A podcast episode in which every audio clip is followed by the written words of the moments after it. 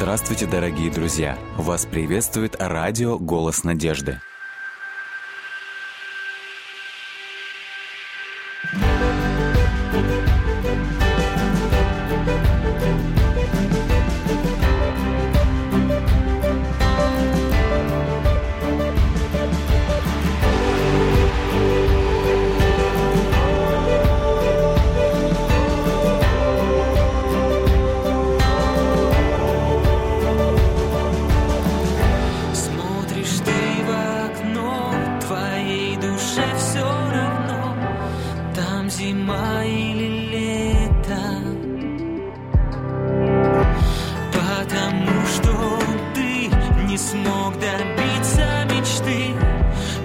потерял ее где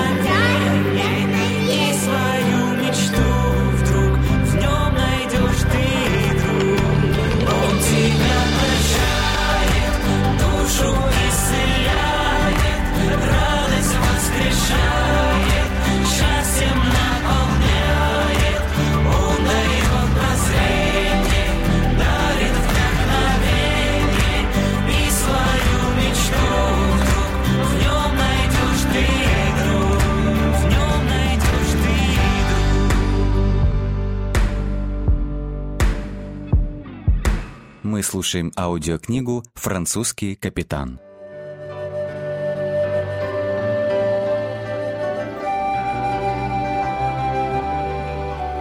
Глава 11.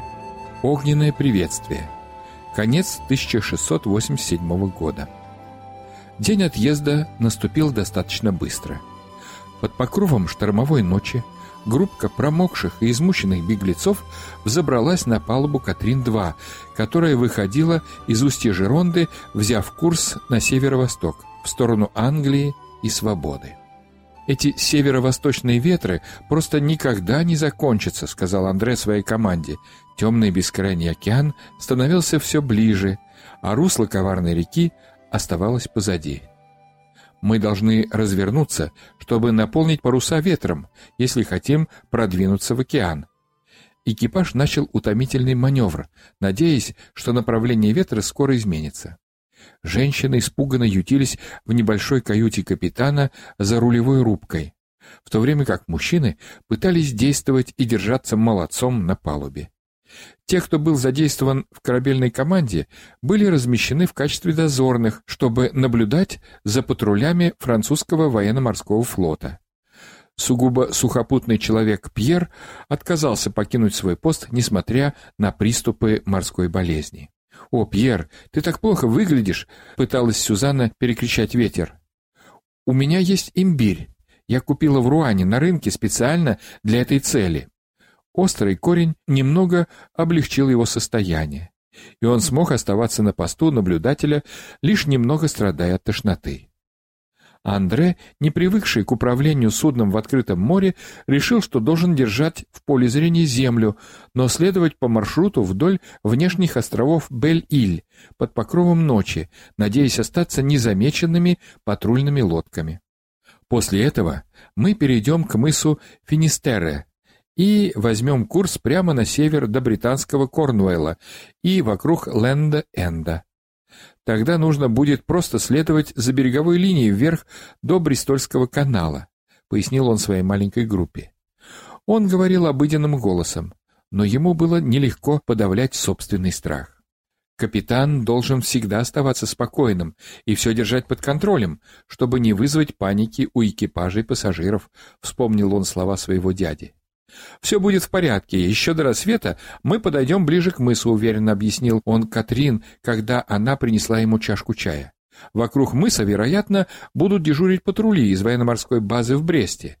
Мы должны молиться, чтобы они нас не увидели».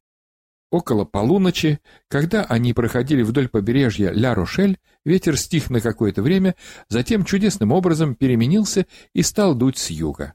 Он был неспослан с небес, и лодка сразу же набрала скорость. К рассвету они были в пределах видимости Бель-Иль. Андре приказал снять французские флаги, и на мачте взвился английский белый стяг с красным крестом. Капитан Хейман дал ему английское знамя именно для этой цели. «Отныне мы англичане», — заявил он. «Мы говорим только по-английски. Он имел в виду опознавательные знаки лодки, ибо знал, что в случае проверки он будет единственным, кто говорит на более-менее внятном английском языке, и то с французским акцентом. Маршрут, которым он следовал, был примерно такой же, каким следовали грузовые суда, направляющиеся в Бристоль и Голландию, и он надеялся, что они будут приняты за одной из них береговыми патрулями.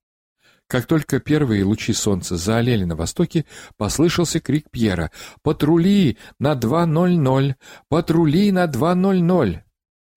Все, кто был на борту, стали вглядываться в береговую линию, прикрывая руками глаза от солнечных лучей, становящихся все более яркими. Возле небольшого офшорного острова они с трудом различили две лодки, идущие по морю в их направлении. «Полный вперед!» — объявил Андре и приказал развернуть паруса. К счастью, ветер был еще попутный, и Катрин-2 устремилась вперед на всех парах, яростно разрезая волны. Андре решил направиться в открытое море, полагая, что небольшие патрульные лодки откажутся от преследования. Скоро выяснилось, что тактика не подействовала. Патрули развернули паруса, что придало им более грозный вид и более внушительные размеры. Катрин-2 была крупнее, с более объемными парусами, поэтому вздымающиеся морские гребни заставляли ее взлетать вверх и устремляться вниз с водных вершин со страшной скоростью. В спокойном море она с легкостью опередила бы патрульные лодки. Но в этих условиях маневренные узкие суденышки начали догонять ее. Маленькая компания на борту в ужасе осознала безвыходность своего положения. Более юные заплакали от страха. Женщины цеплялись друг за друга, а мужчины словно оцепенели. Они были отданы на милость волн и патрулей, приближающихся к ним. Вдруг один из членов экипажа закричал «Корабль на 6.00! Нас обходит корвет на 6.00!» В ужасе все смотрели на юг, откуда надвигалась громада большого корабля, который находился от них примерно на том же расстоянии, что и две патрульные лодки. «Андре, что же нам теперь делать?» — закричал Пьер. Ну, если это французы, то мы в настоящей беде. Но, может быть, это не французы. Ты видишь их флаг? Нет, еще нет. Большой корабль шел прямо на них, так что было трудно увидеть полностью развернутый на ветру флаг. Казалось, все три судна одновременно достигнут места, где находилась Катрин-2. Андре вспотел от напряжения. Он был рад, что никто не видел, как дрожали его руки, когда он схватился за штурвал. Самые разные догадки проносились в его голове, когда он, едва дыша, смотрел на приближающуюся громаду. «Он английский! Он английский! Он английский!» — закричал вдруг один из членов экипажа во весь голос. Все находившиеся на борту начали танцевать и громко восклицать от радости. Теперь уже все могли видеть украшенный красно-белым крестом флаг Англии. Становилось ясно, что большой корабль достигнет их прежде патрульных лодок, и казалось, что его экипаж понимает, что происходит. Двадцать минут спустя огромный английский корвет оказался по правому борту Катрин-2, двигаясь между нею и преследователями. На его носу золотыми буквами горело название «Сокол». Капитан подошел к бортовым перилам с мегафоном. «Сокол, Катрин-2, оставайтесь по левому борту, оставайтесь по левому борту», — объявил он. Присутствующие на Катрин-2 приняли сообщение.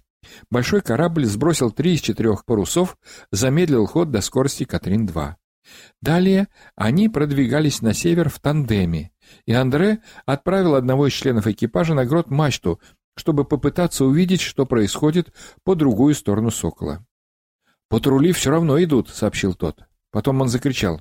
«Англичане показывают им свои пушки, свои прекрасные пушки!» «У них девять пушек на этой стороне», — насчитал Пьер. «Если я прав, то и с другой стороны должно быть столько же». Внезапно они услышали залп. Это корвет предупреждал патрульные лодки о том, что им лучше остановиться. Патрули остановились. «О да, они разворачиваются назад!» — торжествующе кричал наблюдатель с мачты. «Они возвращаются туда, откуда пришли! Посмотрите, как они убегают!» — воскликнул он. На борту Катрин-2 начались взаимные объятия и поздравления, и никто не мог сдержать слез. «Какое чудо! Что за чудо!» — повторяли спасенные снова и снова. Сокол шел вблизи Катрин-2 в течение четырех часов. Они направлялись на север, все еще с хорошим попутным ветром. Когда в северной точке Финистере они поравнялись друг с другом, Сокол еще раз вышел на связь. «Сокол Катрин-2», — услышали наши путешественники снова. «Вы приближаетесь к английским водам. Желаем спокойного плавания». На этом корвет развернул свой грот-парус и начал лавировать на восток, покидая английский канал. Ламоро махали-махали вслед экипажу «Сокола», пока те совершенно не скрылись из виду. Дальше Катрин-2 двигалась самостоятельно. Теперь они шли на север в сторону своего английского убежища. Женщины начали говорить о том, какую одежду станут носить там, куда прибудут, а мужчины обсуждали, какой еды им хотелось бы отведать, когда они достигнут земли. Волнение на борту достигло апогея в середине дня, когда стало различимо южное побережье Англии. Отбросив предыдущие планы из-за морской болезни среди экипажа, вызванной бурными водами Ла-Манша, Андре объявил. «Мы будем пытаться найти безопасную гавань на ночь. Мы можем легко добраться до Бристоля завтра». Он продолжил движение на север в направлении Ленд-Энда с заходом в защищенную гавань Пензанса. Ему хотелось верить, что его команде и пассажирам окажут гостеприимство в небольшом морском порту. Начальник гавани уже поджидал их, когда борт Катрин-2 коснулся дока. «Откуда вы и куда идете?» — спросил человек с белыми бакенбардами. «Мы экипаж лодки Катрин-2 из Мишера во Франции. Направляемся в Бристоль, где меня ждет новая работа, сэр», — сообщил Андре, благодарный судьбе, что имел возможность учить и практиковать английский с капитанами судов, которые приходили в Жеронду в течение последних шести лет. У нас было нелегкое путешествие из Франции, и нам нужно ночь постоять на якоре. Мы продолжим путь завтра утром. Ну что ж, вы можете бросить якорь там, на другой стороне залива. Рад вас приветствовать, но никто из вашей команды не должен выходить на берег. У нас в Пензансе бушует чума, и нам запрещено принимать путешественников, ни сухопутных, ни морских. Спасибо за предупреждение, сэр. С этими словами Андре приказал экипажу сесть на весла, чтобы привести Катрин-2 к назначенному месту. Некоторое разочарование у находящихся на борту вызвал тот факт, что им не суждено выбраться на сушу. Но мысль о том, что они могут провести спокойную ночь на борту, послужила им утешением. Всем был нужен отдых и некоторое время, чтобы после столь долгой качки желудки снова пришли в норму. На следующее утро с криком петухов, доносящихся через залив, Андре отдал команду сняться с якоря, и еще до рассвета беглецы были уже в дороге. По неспокойным водам Ла-Манша они обошли кругом Ленд-Энда и с первыми лучами солнца уже продвигались к Бристольскому каналу. К утру собравшиеся на небе облака принесли дождь, и английское побережье стало казаться миражом, который то появляется, то исчезает вновь. К полудню они достаточно углубились в канал, который постепенно сузился, и их судно вошло в устье реки Северн. Мимо них теперь все время проходили то корабли, то более мелкие суда, спешащие вовремя попасть к началу торговли в Бристоле. К вечеру они достигли устья реки Эйвон и входа в городскую гавань Бристоля, что находился в шести милях вглубь страны. У деревянной пристани, открывавшей вход в реку, Катрин-2 наконец пришвартовалась. Прямо перед ними, на самодельных стульях, удобно расположились несколько смуглых мужчин, четверо из которых играли в карты на квадратной доске, положенной на бочку с вином. «По моим расчетам, прилив должен начаться примерно через час», — заметил Андре, вступая в разговор с одним из мужчин, как если бы они были давно знакомы. «Верно, приятель. Ты всего лишь в часе от него», — ответил мужчина. «Прилив-то никуда не денется, но есть два вопроса, которые следует учесть. Первый. Когда вы хотите возвращаться обратно? Это будет просто невозможно в ближайшие 12 часов. Ты же понимаешь? Второй вопрос. Эта твоя лодка хорошо скроена по бристольской моде. Ну, что касается времени моего пребывания здесь, это вопрос открытый. А что до достоинства моего судна, могу сказать, что оно новое и прочное, так что с ним все будет в порядке. Капитан Хейман объяснял ему о том, что значит иметь судно, ловко скроенное по бристольской моде. Во время отлива городской порт полностью обезвоживался, и часто суда, стоящие там, оказывались прочно севшими на илистое дно. Старым кораблям это наносило серьезный ущерб, поскольку древесина могла не выдержать и треснуть под собственной тяжестью корабля, лишенного спасительной водной подушки. Андре побрел обратно к Катрин-2. Ну что ж, теперь мы в безопасности, о чем я знал изначально, но чему хотел получить подтверждение, сообщил он находящимся на борту. Река Эйвон судоходна только во время прилива, и даже тогда она опасна из-за крутых излучин и скалистых пластов на дне. Один особенно коварный поворот, называемый подкова, погубил немало кораблей. Приливы здесь в целом такие же, как и на Жеронде. Только на Эйвон перепад между приливами и отливами может составлять до 30 футов. Мы должны продвигаться очень осторожно. Этот последний отрезок нашего путешествия может оказаться самым опасным. Затем он приказал «Все по своим позициям». Поскольку день близился к закату, у них было достаточно времени только для того, чтобы пройти шесть миль до наступления темноты. Продвигались они медленно. Андре соблюдал осторожность, особенно потому, что впервые шел через ущелье Эйвон. Но экипаж вовремя предупреждал его о приближении к опасным скалам, и он умело маневрировал между ними, так что до захода солнца они практически прибыли к месту, откуда уже отчетливо был виден город-крепость. «Смотри, город в огне, Андрея!» — вдруг закричала Сюзанна. «Что там происходит?» Вдоль городской набережной, тут и там, виделось зарево пожаров. Набережная сама по себе являла невероятное зрелище. Сотни лодок всех мастей и размеров набились в порт, который больше походил на городскую улицу. Дома и магазины выстроились в ряд, а в промежутках между ними были пришвартованы суда, втиснутые бок о бок на протяжении полмили. Тысячи людей толпились у причалов. И первое впечатление было такое, что они, должно быть, собрались, чтобы бороться с бедствием. Но когда Катрин-2 подошла ближе, стало слышно, что люди смеялись и пели, и их голоса далеко разносились в прохладном ночном воздухе.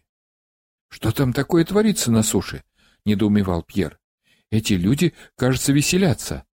Но зачем им эти огромные пожары? «Я не знаю», — ответил Андре. «Но нам надо найти причал, чтобы высадиться и подыскать место для ночевки. Мы будем следовать по каналу вдоль левой стороны набережной, пока не найдем причал». Через несколько минут они нашли место, чтобы пришвартоваться рядом с другим судном примерно такого же размера, как у них. Затем, чтобы ступить, наконец, на твердую землю, они должны были пробираться по сходням через пять других лодок на правый берег набережной. Им пришлось зажимать носы, ибо зловоние канала соперничало с запахом гари от пожаров. «Эй, друзья мои, придется вам заплатить пять шиллингов за ночь, если хотите держать свою посудину здесь», сказал бодрый человек с начальственной выправкой. Андре догадался, что он начальник пристани. «Спасибо, сэр. Буду рад заплатить за неделю», — быстро ответил Андре. «А почему Бристоль в огне, не скажете?» «О, да ведь нынче 5 ноября, ночь Гая Фокса. Человеку стало ясно, что он общается с иностранцем. Это чтобы отпраздновать пороховой заговор 605 года». Андре начал смеяться. Под шум и гам вокруг них он попытался объяснить остальным своим спутникам, что это было празднование неудачной попытки человека по имени Гай Фокс взорвать парламент. Один из его товарищей-заговорщиков оказался перебежчиком и сообщил властям о заговоре. Многие из злоумышленников были пойманы и казнены. «Как нас бурно встречают», — вздохнула Сюзанна. «Но я так устала, что сумею заснуть даже несмотря на весь этот бедлам». Одной рукой она крепко прижимала к себе ребенка, а другой прикрывала его головку, в то время как Катрин пытался успокоить Элизабет, которая стала немного нервничать. И было отчего, потому что, как только они достигли пристани, людской гомон и выкрики пьяных матросов только усилились, перемежаемые пением и плясками гуляющей толпы. Тюки грузов были сложены высокими пирамидами здесь и там, пахло смолой и солью. Маленькая группа беженцев села прямо на булыжной мостовой, дожидаясь Андре и Пьера, которые отправились на поиски жилья.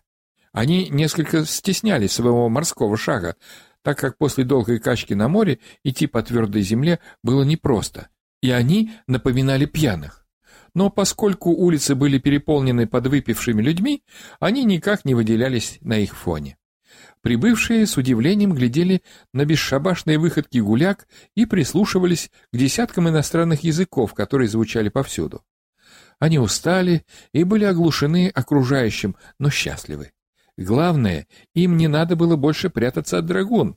Но что за сумасшедший дом был этот город, куда они попали? Разве можно любить того, кто проклинал и жить не давал?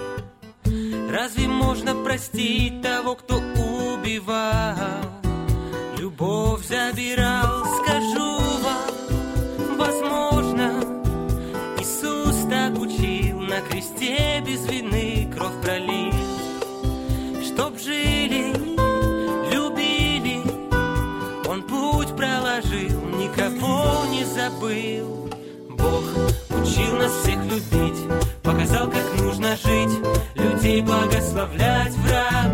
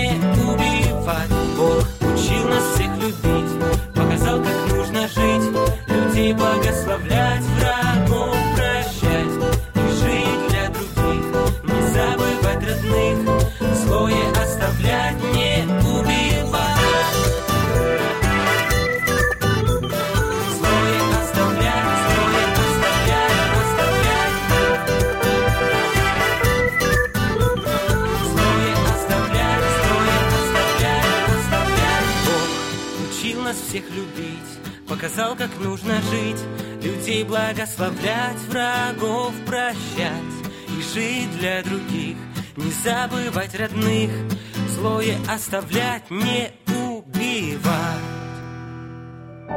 Это было правильное решение – отдохнуть одному.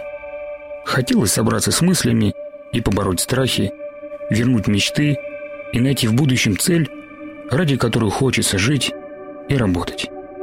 Поэтому фермер разбил стоянку в подножии холма, недалеко от речушки, с водой, цвета чистого неба и обильным кустарником для топлива. Мужчина был скотоводом и часто оставался один вне дома, поэтому мир без стен не пугал его, а наоборот, давал возможность быть самим собой. Он ловко приготовил еду и, поудобнее устроившись у костра, предался рассуждениям о своей жизни. Никто не видел и не слышал его. Никто не мог и посмеяться над человеком, который так азартно разговаривал сам с собой. Он был опытным дельцом и пытался убедить себя, что сложности вскоре можно легко обойти, проскользнуть и загладить проблемы, не вызывая конфликтов. А уж скользить, искать компромиссы и достигать желаемого не мытьем, так катанием он умел. На пике страстных рассуждений его прервал шум воды на реке. Кто-то неспешно переходил брод. «Дожил», — усмехнулся вслух фермер. «Сам собой поговорить не могу». И поправил костер, стал ожидать гостя.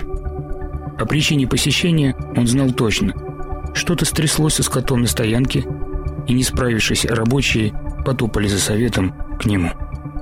Судя по шуму гравия на тропинке, это был не мальчишка посыльный, а кто-то взрослый и грузный, так как шел больно медленно. Подошедший к костру человек остановился, что-то сбросил с плеча и, стремительно прыгнув, ударил фермера ногой в грудь. Упавший и покатившийся кустам бедолага потерял возможность дышать от боли и удивления. Он не любил драться, и потому, отправившись от удара, спросил «Ты кто такой?» В ответ из темноты незнакомец ударил его по лицу. Во рту стало горячо и солоно от крови. Мужчина, который всю свою жизнь растил и продавал животных, даже и не знал, что может так долго и неистово сражаться за свою жизнь. Шли часы, а скользкие от крови люди били друг друга всеми подручными средствами. Когда свет нового дня осветил борющихся, фермер неразборчиво спросил, «Имя-то у тебя есть?» «Мое имя для тебя неважно», – неожиданно заговорил пришелец, «а важно то, что тебя теперь зовут Израиль». Книга «Бытие», глава 32. С вами был Александр Медведков. Заходите, пишите и оставляйте отзывы на сайте голоснадежды.ру.